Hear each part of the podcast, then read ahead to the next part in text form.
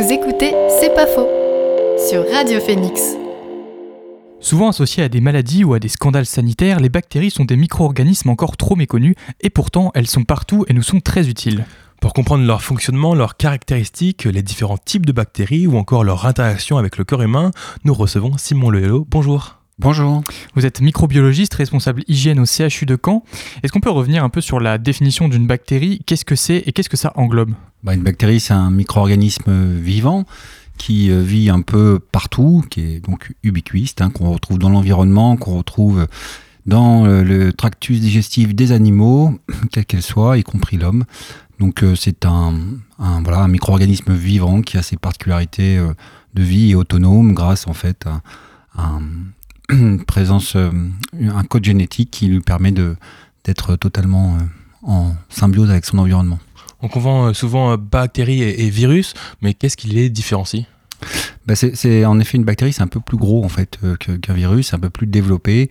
On a en effet une, une structure un peu plus développée, mais qui finalement a son désavantage parfois pour la bactérie, puisqu'en fait elle a une capacité d'adaptation qui est peut-être plus lourde à mettre en place euh, vis-à-vis d'un virus dont on voit euh, évidemment à travers les derniers événements comme le Covid euh, une espèce de variation, une variabilité très importante qui lui donne un avantage d'adaptation peut-être plus, plus rapide. Et au niveau de la transmission, virus et bactéries, c'est différent aussi ou on retrouve des similitudes Non, il y a des similitudes. Hein. donc il y a des bactéries qui sont aussi transmissibles par les voies aériennes. On pense souvent au virus. ça peut être aussi manuporté, euh, virus et bactéries, ça peut être digestif, euh, ça peut être lié à un péril, ce qu'on appelle orofécal, c'est-à-dire en fait lié à l'alimentation et puis euh, le déversement éventuellement de bactéries à travers des, de l'alimentation. donc voilà, donc c'est assez similaire en fait en termes de transmission. Et autre micro-organisme vivant, c'est la moisissure ou, la levure. Mhm. Pareil, quelle différence? Est-ce qu'il y a des points communs? Euh, donc la levure, en fait, le, les champignons, hein, tout simplement, sont des organismes encore plus développés que, que, les bactéries. Et donc on met en place en fait un système en fait qui est encore plus lent en fait en termes de, de croissance et de multiplication. Euh, mais on a retrouve également les mêmes euh, caractéristiques de transmission. Euh, ça peut être aéroporté, ça peut être manuporté, ça peut être un peu partout, etc. Mais on est sur trois développements, on va dire, euh, on va dire plus développé entre le virus, la bactérie et les champignons. Physiologiquement, ça se présente comment une bactérie? À quoi ça ressemble? Bah, Il y a un noyau, euh, il y a une membrane, il y a un cytoplasme. Dans le noyau, il y a euh, euh, le code génétique, l'ADN qui, est présent. Et voilà, donc on a à peu près la structure qui est quand même extrêmement simple, hein, qui est unicellulaire en fait, et qui, qui se développe comme ça. Si, si c'est vivant, ça doit naître. Comment ça, comment ça naît une bactérie?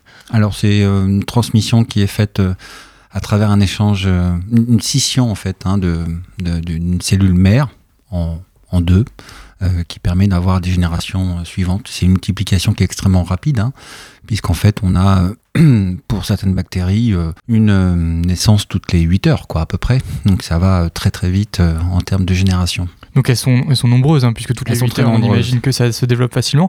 Dans une pièce, on va dire, de taille moyenne à peu près, combien de bactéries est-ce qu'on peut retrouver à quel point est-ce que c'est présent? Ah bah là c'est très compliqué à répondre. Mais en effet, euh, si on prend euh, euh, les selles, hein, donc la matière fécale, qui est quand même un, fluide qui est souvent regardé justement pour la présence de bactéries ou de virus, on est à des niveaux de, l'ordre du milliard en fait, hein, par gramme de sel. Donc on est quand même quelque chose de très important. On les trouve vraiment partout ces bactéries? Partout partout, y compris sur le micro de Radio Phoenix. Et comment est-ce qu'elles est prolifèrent Est-ce qu'il y a des environnements qui facilitent aussi leur multiplication? Ou est-ce que euh, n'importe où elles vont s'adapter et se multiplier? En fait, ça dépend de la bactérie. Hein. Chacune a son adaptation. En fait, c'est ça la force en fait, d'une bactérie, c'est son adaptabilité à son environnement. Donc, quel que soit, en fonction de l'environnement où vous êtes, c'est vrai que vous tombez sur plus ou moins tel type euh, de bactéries. On a des bactéries plutôt de surface, on a des bactéries plutôt euh, digestives, on a plutôt des, des bactéries qui ont voilà, une adaptation, on va dire, en fonction de son environnement. Et du coup, c'est quel type d'environnement qui favorise aujourd'hui la, multiplication de bactéries? Toutes. Toutes. Il n'y a pas de. Voilà, on retrouve même euh, des bactéries euh, à moins 20 degrés, euh, on trouve des bactéries résistantes à la chaleur à plus de 100 degrés, partout. Voilà. Ça fait partie, en fait, si vous voulez, du, de la naissance de la Terre. Donc, en fait, on est sur une adaptation à l'échelle planétaire. Donc, et en fonction de l'évolution de, la Terre. Donc on est vraiment sur ce côté, ce côté-là. Et c'est des bactéries qui sont négatives C'est-à-dire euh, pathologiques oh, Pathologiques, oui. Non, non, donc là, principalement, la, plupart des bactéries, elles ont un rôle plutôt euh, bienfaitrice. Hein, donc, euh, on est sur des organismes qui font partie de la biodiversité nécessaire en fait à la vie en général. Et au sein d'un organisme humain, si on prend l'homme particulièrement, on est sur une quantité de bactéries qu'on possède qui est extrêmement importante, dont d'ailleurs on dit que euh, si on regarde un peu leur euh, contenu génétique, c'est au-delà du contenu génétique d'un homme. Donc ça veut dire, c'est très important ça d'avoir cette notion, c'est qu'on a en effet ce qu'on appelle des microbiotes, c'est-à-dire l'ensemble des microbes euh, d'un organisme ou d'un organe. Donc si on prend le tube digestif, ce microbiote a probablement un rôle extrêmement important puisqu'en fait il apporte un pouvoir euh, de métabolisme qui aide euh, tout homme et euh, également une capacité à avoir un matériel génétique qui est probablement très utile à l'homme. On est encore sur le phénomène d'adaptation entre un, homme et sa symbiose, donc avec des organismes qu'il possède. Et il est donc quoi, du coup, l'organisme vivant? En quoi est-ce que la bactérie va l'aider concrètement? Bah, dans le métabolisme, hein, ce qu'on peut éventuellement euh, noter, c'est quand on est sur ce qu'on appelle une dysbiose, c'est-à-dire en fait un déséquilibre d'une flore, qu'elle soit cutanée, qu'elle soit digestive. Et dans ces paramètres-là, on voit des pathologies apparaître. Donc on commence à associer, si vous voulez, un certain nombre de maladies qui ne sont pas du tout infectieuses par justement des déséquilibres de flore, soit digestive, soit soit cutané, soit voilà, de tout fluide. Donc euh, voilà, il y a des associations qui sont faites éventuellement avec le diabète, qui sont faites éventuellement avec l'autisme, plein, plein de choses comme ça. On, se demande si en effet euh, une altération d'un microbiote peut être une cause très probable de, d'origine de, ces pathologies. Donc ça, c'est, on est vraiment dans le domaine de la recherche et on, va vers ces choses-là, c'est-à-dire que d'ailleurs on l'entend de plus en plus, hein. c'est-à-dire qu'on va avoir euh, une volonté de connaître un peu le microbiote de chacun pour avoir essayé de définir ce que c'est qu'un microbiote normal d'un microbiote anormal, pour essayer de comprendre un peu les équilibres nécessaires à la, au bien-être humain. Et donc la normalité d'un microbiote peut venir en partie d'une absence de certaines bactéries, c'est ça? Alors la normalité, en effet, c'est euh, l'absence de bactéries pathogènes, mais la plupart du temps, les bactéries sont non pathogènes, donc nécessaires. Et c'est vrai que les microbiotes sont très différents, par exemple, euh, des ethnies, des endroits géographiques, de là où on vit, de notre façon de s'alimenter. Euh, tout ça est, en effet très associé, donc très intéressant à essayer d'étudier pour comprendre un peu les, ce qui finalement est bon ou pas bon pour, pour notre santé. Ça, c'est au sein de notre organisme. Mais c'est quoi les, relations, les interactions qu'on a avec euh, les, bactéries euh, de notre quotidien que, que l'on trouve euh, pas, dans notre baignoire, sur notre micro de alors bon, sur le micro, je pense pas qu'il y ait beaucoup d'échanges. Dans la baignoire non plus, je pense pas. Mais ce qui est vraiment nécessaire, c'est en effet la présence de certaines bactéries dans des fluides qui ont, biologiques qui, qui ont un rôle notamment purement de, de dégradation d'aliments qu'on peut manger. Ça nous aide en fait hein, beaucoup à, en effet à, éliminer, à absorber, à cataboliser euh, certains, certains aliments, par exemple, qu'on peut manger. C'est un exemple. Pour revenir sur un peu le, plan de, de, la, de, la, maladie, enfin des, des, pathogènes, euh, la question des antibiotiques, euh, on en entend beaucoup parler, justement, le, fameux slogan c'est pas automatique quand on parle des virus, mais du coup, pourquoi est-ce que, si je dis pas de bêtises, c'est efficace contre les bactéries, pourquoi est-ce que l'antibiotique aujourd'hui marche sur une bactérie et pas sur un virus? Alors oui, donc c'est vraiment des cibles qui sont spécifiques à, comment dire,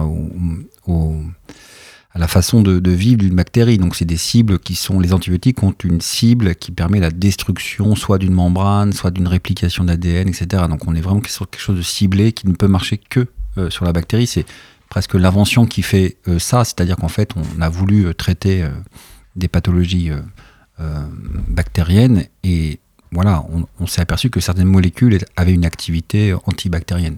Donc du coup, on les utilise dans, ce sens. Par contre, ce qui est intéressant dans les antibiotiques, c'est pas automatique, il y a plusieurs niveaux.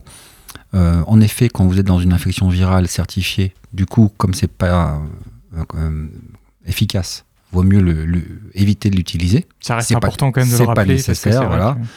L'élément secondaire, en fait, on va dire collatéral, par rapport à l'usage des antibiotiques à, dans un usage qui n'est pas euh, euh, utilisé pour une pour un traitement spécifique, c'est en effet la génération peut-être de mutants qu'on peut créer qui deviennent résistantes ces antibiotiques. Donc là, la, notion vraiment du, slogan les antibiotiques, c'est pas automatique, c'est pour préserver, si vous voulez, une, efficacité des molécules aujourd'hui face à des bactéries qui pourraient être de plus en plus résistantes. Donc on est vraiment dans une protection euh, des molécules, d'autant que la recherche est devenue de plus en plus euh, complexe, difficile, et les nouvelles molécules thérapeutiques sont peut-être pas aujourd'hui euh, suffisante par rapport à l'évolution rapide de la résistance aux antibiotiques.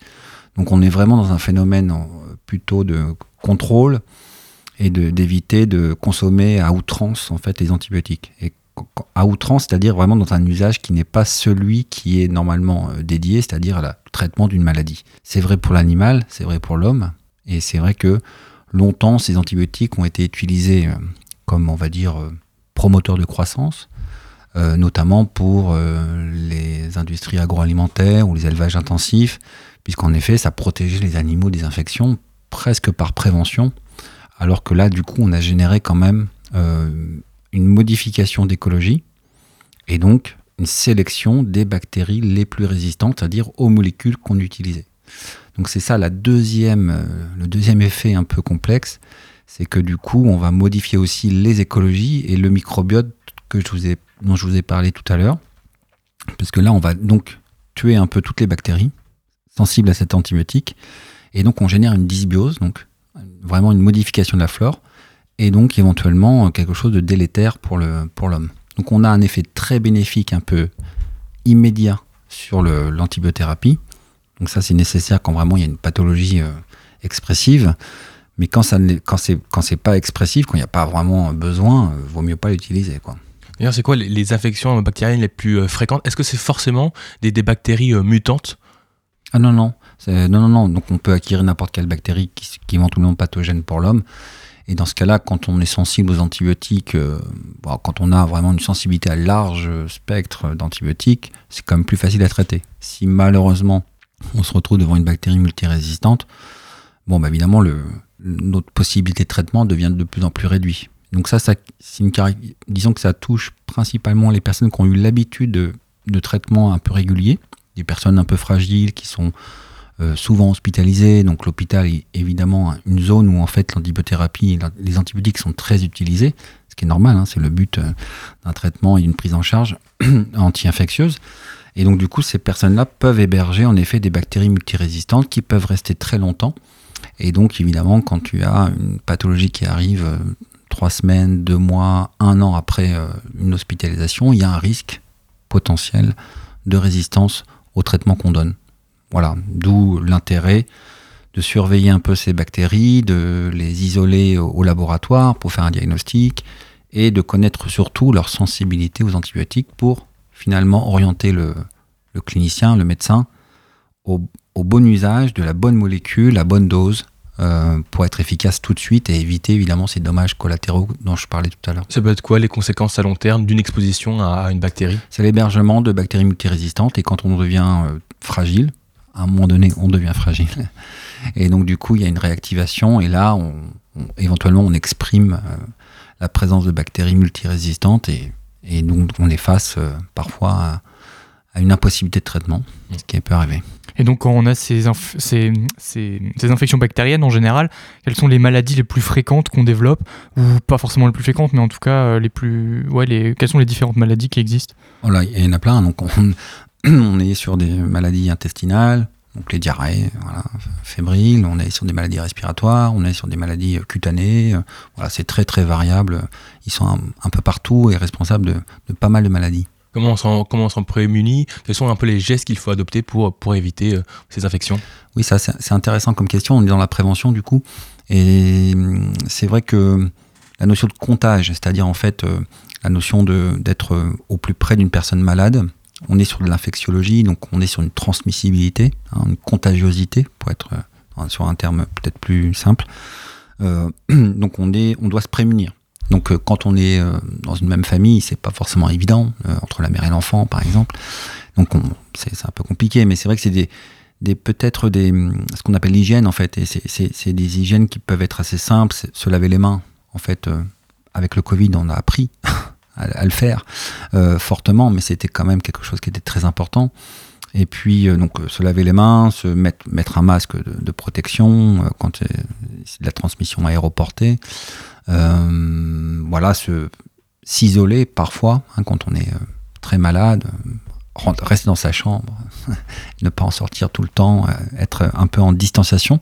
Toutes ces choses-là qui sont devenues évidentes et très, euh, très martelées euh, mmh. lors du Covid, c'était des choses qui étaient déjà existantes depuis la, nuit des temps. Hein. Donc, la, mise en quarantaine, par exemple, c'est des choses qui existaient depuis très très longtemps pour se prémunir de la transmission et éviter finalement des flambées épidémiques extrêmement fortes.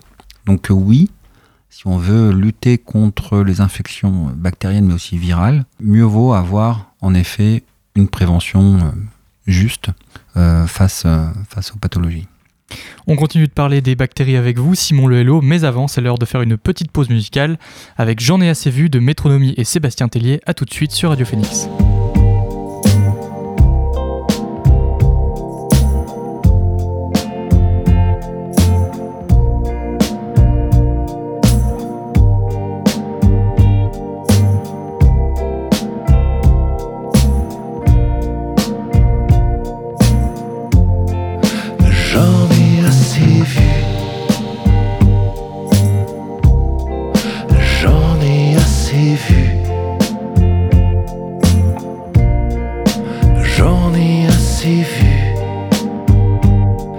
Et pourtant, je regarde. Je pourrais faner le printemps. Je transforme le bleu en gris. Je regarderai le sunset, ton visage, enlacé pour la vie.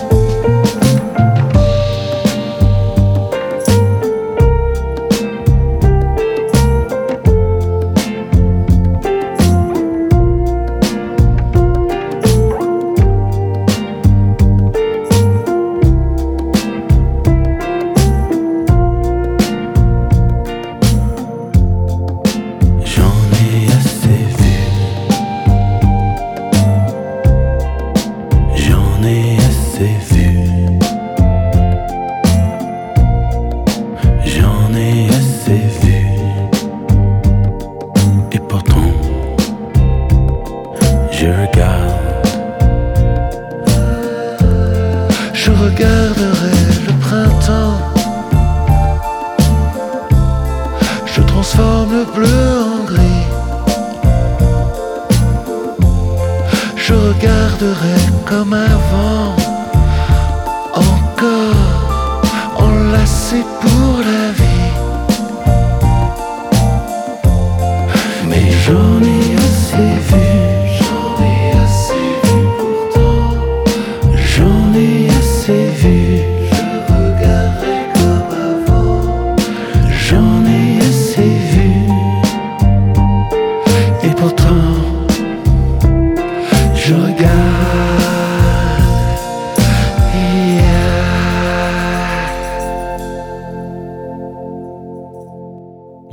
J'en ai assez vu de Métronomie et Sébastien Cellier. Vous êtes toujours sur Radio Phoenix et vous écoutez C'est pas faux.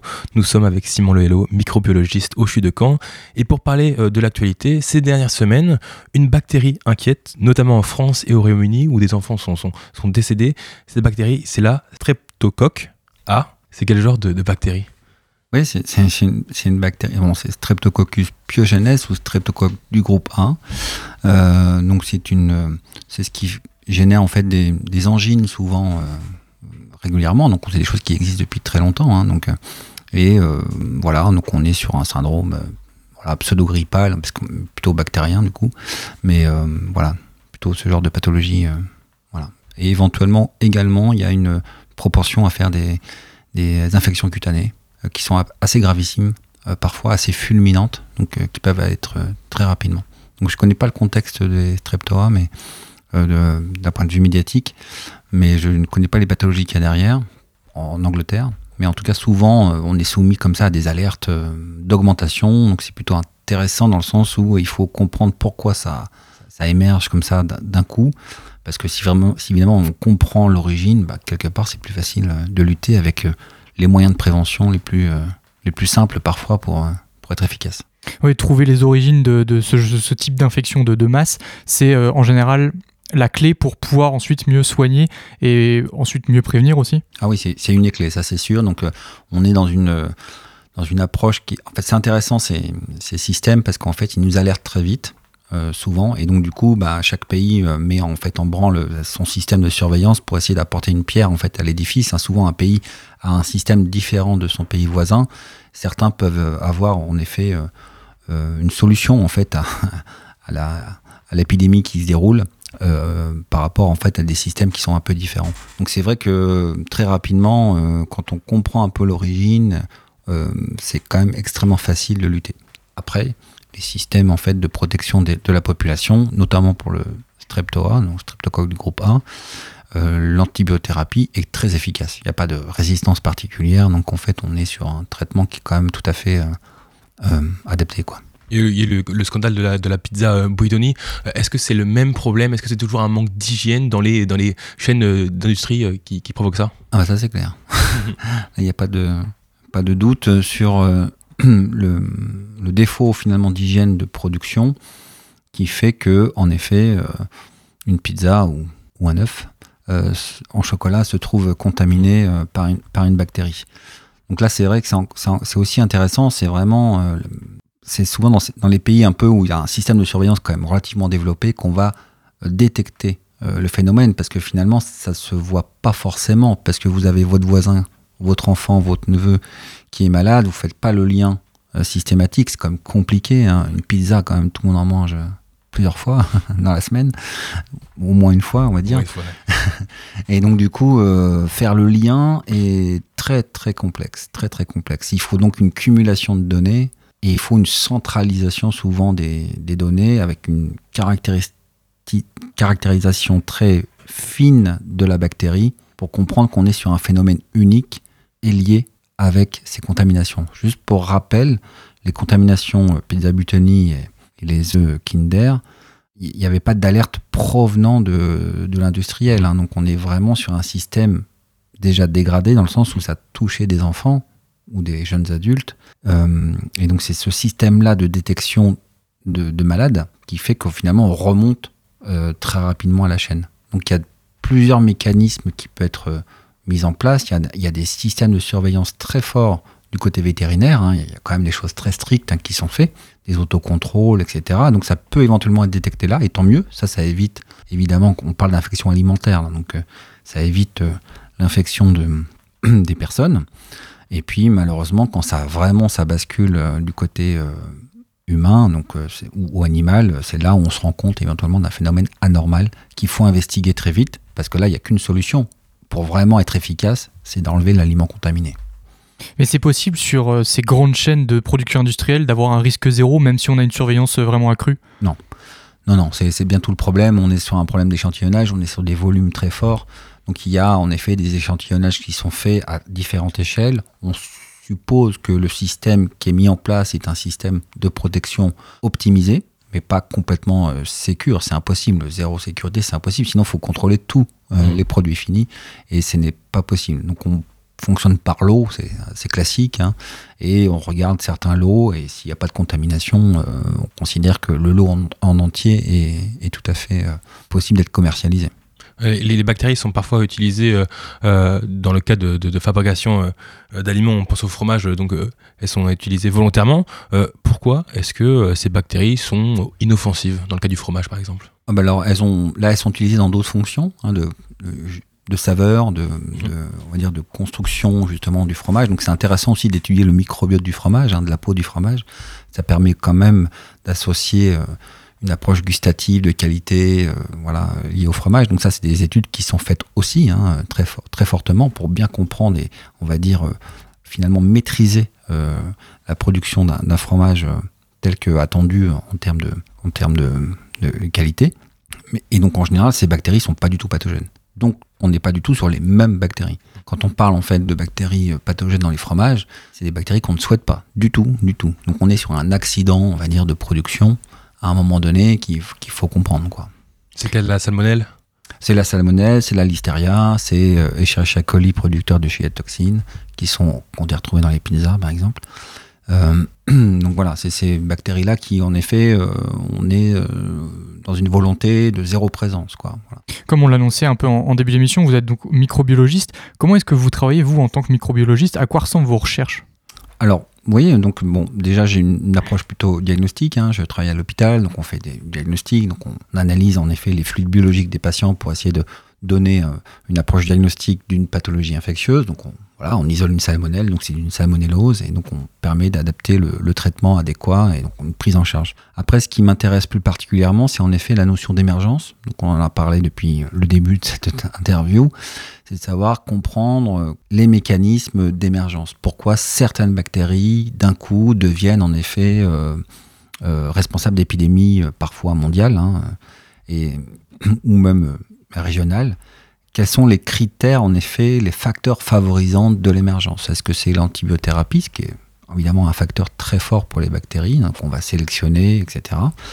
Est-ce que c'est d'autres phénomènes plutôt sociétaux, euh, c'est-à-dire la façon dont on se nourrit, euh, la façon dont on, on, a modifié un peu notre façon de vivre, qui font que finalement l'adaptation est présente et on fait émerger quelque chose de nouveau qui n'existait pas avant? Le, vrai, le vrai exemple, si je prends la pizza Butoni, c'est assez intéressant. Le, germe responsable, c'était un, un coli. C'est un germe qui est euh, symbiotique, hein, on, on en a partout, tout le monde en a. Mais celui-là, en fait, avait une toxine particulière. Et cette toxine, en fait, elle n'est apparue que dans les années 80. Donc on a appelé ça la maladie du hamburger. Voilà. Parce qu'en effet, on était sur euh, des élevages euh, intensifs aux États-Unis, très fortes, avec une pression d'antibiotiques qui n'était pas du tout interdite à l'époque, euh, et qui ont pu générer des échanges particuliers avec d'autres bactéries. Et on a créé un, peu comme ce qu'on appelle une chimère, c'est-à-dire en fait une bactérie un peu nouvelle avec des nouvelles toxines qui d'un coup devenue euh, très pathogène. Donc on, même de manière très récente, et le Covid est, venu euh, aussi l'indiquer, hein, donc on a aussi des, émergences euh, qui arrivent d'un coup d'un seul, comme ça, euh, liées à des pratiques qui sont souvent humaines, euh, de mésusage, de pratiques euh, de destruction de la biodiversité, si on prend éventuellement le, Covid, de, voilà, de vente d'animaux vivants dans des marchés à grande échelle. Voilà, toutes ces choses-là qui sont quand même extrêmement intéressantes parce que quand on comprend ça, c'est quand même plus facile d'agir en amont pour éviter justement les contaminations humaines. Donc c'est un peu ça mes, mes, euh, mes thématiques de recherche et, et plus particulièrement euh, la résistance aux antibiotiques. Voilà c'est des travaux que, qui ont des conséquences sur, la, sur, sur notre vie réelle. Euh, comment se, comment se, se, fait ce lien avec, euh, je sais pas, avec euh, quel genre de, de, personnes vous travaillez pour communiquer vos recherches et puis que vos recherches se, voilà, se soient, soient appliquées dans, dans alors ouais, c'est intéressant. Donc c'est vrai que moi j'ai une proportion plutôt à m'intéresser sur comme, comme, on parle d'émergence chez l'homme, il ne faut pas oublier en effet l'animal. Et donc du coup c'est ce, cette interaction homme-animal qui m'intéresse plus particulièrement. Et donc euh, connaître l'épidémiologie des bactéries multirésistantes aux antibiotiques, autant chez l'animal que chez l'homme, c'est quelque part faire des ponts éventuels euh, de compréhension entre un passage euh, d'un secteur à un autre. L'environnement peut se rajouter. Et donc ça permet d'avoir une vision un peu globale, transversale, ce qu'on appelle une seule santé, parce qu'en fait, il a la santé humaine, euh, environnementale et, animale. Donc moi, j'essaie d'en effet de travailler un peu avec tous ces secteurs pour essayer d'avoir une vision un peu générale, alors, régionale, régionalement, hein, parce qu'on est quand même sur une terre euh, agricole et productrice euh, très importante. Donc c'est plutôt intéressant de savoir un peu où se situent les, problématiques. Des fois, c'est surprenant. On a plutôt des, fois des idées que c'est certains élevages qui sont euh, fournisseurs de telles pathologies, puis finalement, non, pas du tout. Donc, ça permet de protéger aussi les, agriculteurs, les, producteurs, et, euh, et s'apercevoir qu'on est sur, en effet, des fois des phénomènes euh, strictement humains et qu'il faut aussi agir à, ce niveau-là. Donc, après, comment je, je travaille? Bah, J'ai donc une activité de recherche, j'ai donc des doctorants que j'encadre et voilà, on avance comme ça. On essaie de publier dans des journaux qui nous permettent d'avoir un éclairage et une, de l'information euh, visible. Et puis voilà. Et vous passez à la radio. Pour retransmettre. euh, globalement, aujourd'hui, où en est la science en matière d'études des bactéries? Est-ce qu'il y a eu des, des, des, découvertes récentes qui ont marqué le milieu? Je dirais que la, thématique côté bactéries, parce que côté virus, ça c'est évident. Oui, là on imagine qu'il y a plus d'actu, mais au niveau des bactéries. Voilà. Niveau bactéries, euh, il y, a quelque chose qui, commence. Alors, bon, il y, a le côté euh, nouvelles molécules euh, qui pouvaient être efficaces. Ça, c'est vraiment des choses qui sont quand même importantes à avoir parce qu'on peut comprendre les mécanismes, mais c'est bien aussi d'avoir des nouveaux traitements. Donc, les nouvelles molécules, je, parle de chimie hein, principalement. c'est vrai que si on a des nouvelles molécules efficaces, c'est toujours très intéressant euh, en termes de recherche, mais en termes d'application, bien évidemment. Donc, il y, y, a cet aspect-là. Après, il y a en effet euh, la compréhension de nouveaux mécanismes de résistance qui n'étaient pas connus et qui nous permettent d'être euh, peut-être plus euh, dans une approche compréhensive et d'adapter justement des nouvelles molécules à ces nouveaux mécanismes pour essayer de, essayer de les traiter. Et puis cette vision évidemment transversale qui est assez nouvelle en fait, hein. ce côté un peu une seule santé qui est quand même assez important et qui est très porté, on va dire, ces derniers temps à l'échelle de la planète. Donc on est, on est pas mal à travailler sur cet aspect-là. Est-ce qu'il y a encore un peu des, mystères à percer euh, sur, sur les bactéries? On a un peu l'impression que la recherche euh, voilà, est très évoluée et, c'est un peu tout. Est-ce qu'il y a encore des, choses à découvrir? Ah oui, oui, il y a plein de choses à découvrir tous les jours. et donc c'est vrai que, euh, bah, disons que l'homme fait beaucoup de choses dans, dans l'évolution des bactéries. Et donc du coup, ça va plus vite. Et puis la bactérie, elle évolue très très vite aussi. Donc on est tout le temps en retard. Et en fait, comme moi, je, si vous voulez, je travaille sur l'émergence, on est déjà sur quelque chose qui est trop tard, qui nous paraît nouveau pour nous, mais d'ampleur relativement importante pour qu'on puisse le détecter. Et si on le détecte, c'est quelque part euh, l'élément, voilà, les éléments de favorisants ont été, euh, ont été là pour, euh, pour, pour une dissémination à très grande échelle. Donc en effet, mais c'est quand même intéressant aujourd'hui de comprendre un peu ces mécanismes et notamment cette notion, euh, pourquoi il y a des bactéries qui persistent comme ça tout le temps au même endroit, c'est qu'elle a des capacités quand même assez fortes euh, d'être, euh, de, résister à toutes les pressions autour d'elle. Merci beaucoup Simon Lello d'avoir répondu à nos questions. On le rappelle, vous êtes microbiologiste au service hygiène du CHU de Caen. Bonne journée à vous. Merci à vous. Bonne journée. Vous écoutez C'est pas faux sur Radio Phoenix.